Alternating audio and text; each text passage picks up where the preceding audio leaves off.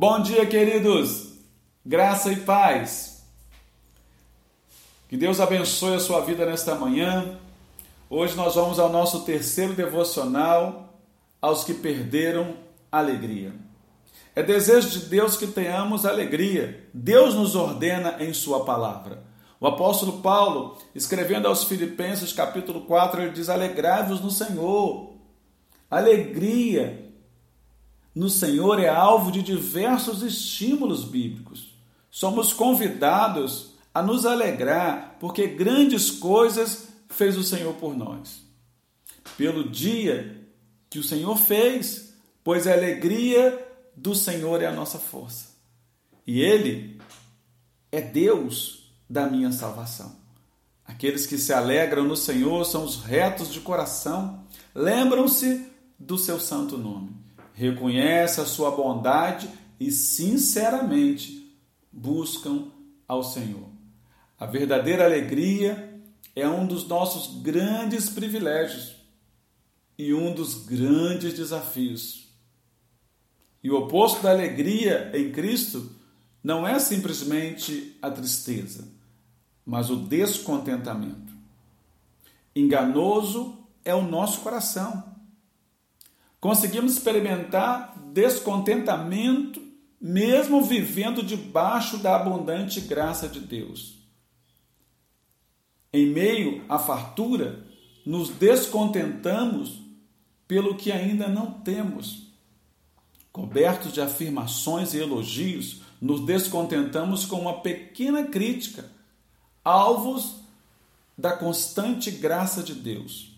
Nos descontentamos por uma oração ainda não respondida. Imersos em incontáveis bênçãos, nos descontentamos por aquela não recebida. É da nossa natureza caída abraçar o descontentamento, mesmo em meio à insuperável graça e abundantes motivos de alegria. Alegrar-se no Senhor é um ato de adoração. Não é resultado de mero sentimento, mas do reconhecimento de sua bondade.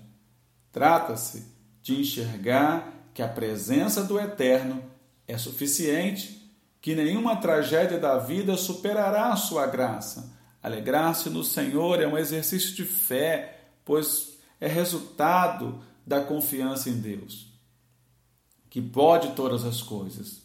À medida que creio, me alegro, pois sou tomado por uma profunda convicção de que Ele tudo pode, que Sua graça é infinita e real, que no meio da provação existe um propósito maior que é cuidadosamente desenhada por Ele.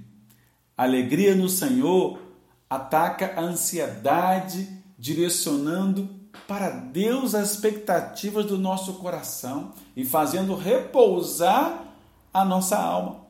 À medida que creio, vejo a alegria combater a ansiedade e dar lugar ao descanso. A ansiedade é preocupar-se com as tragédias que possivelmente jamais acontecerão. A alegria é sentir-se abraçado por Deus em lugar amoroso e seguro mesmo se a tragédia vier.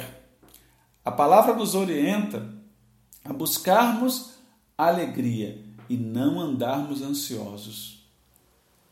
O roteiro é definido para orar e suplicar ao Senhor com corações gratos.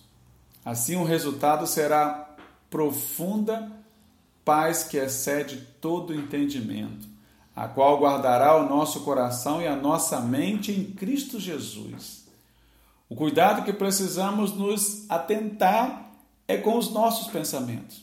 É preciso que os nossos pensamentos sejam ocupados apenas pelo que é verdadeiro, respeitável, justo, puro e amável.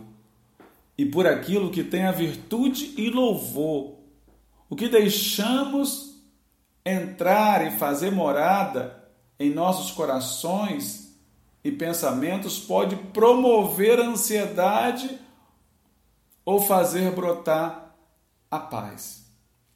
Que Deus nos dê mais discernimento sobre aquilo que alimentamos em nossas mentes e corações, para a sua glória e a nossa alegria. Que Deus abençoe você nesse dia. Alegrai-vos no Senhor. Outra vez vos digo: alegrai-vos no Senhor.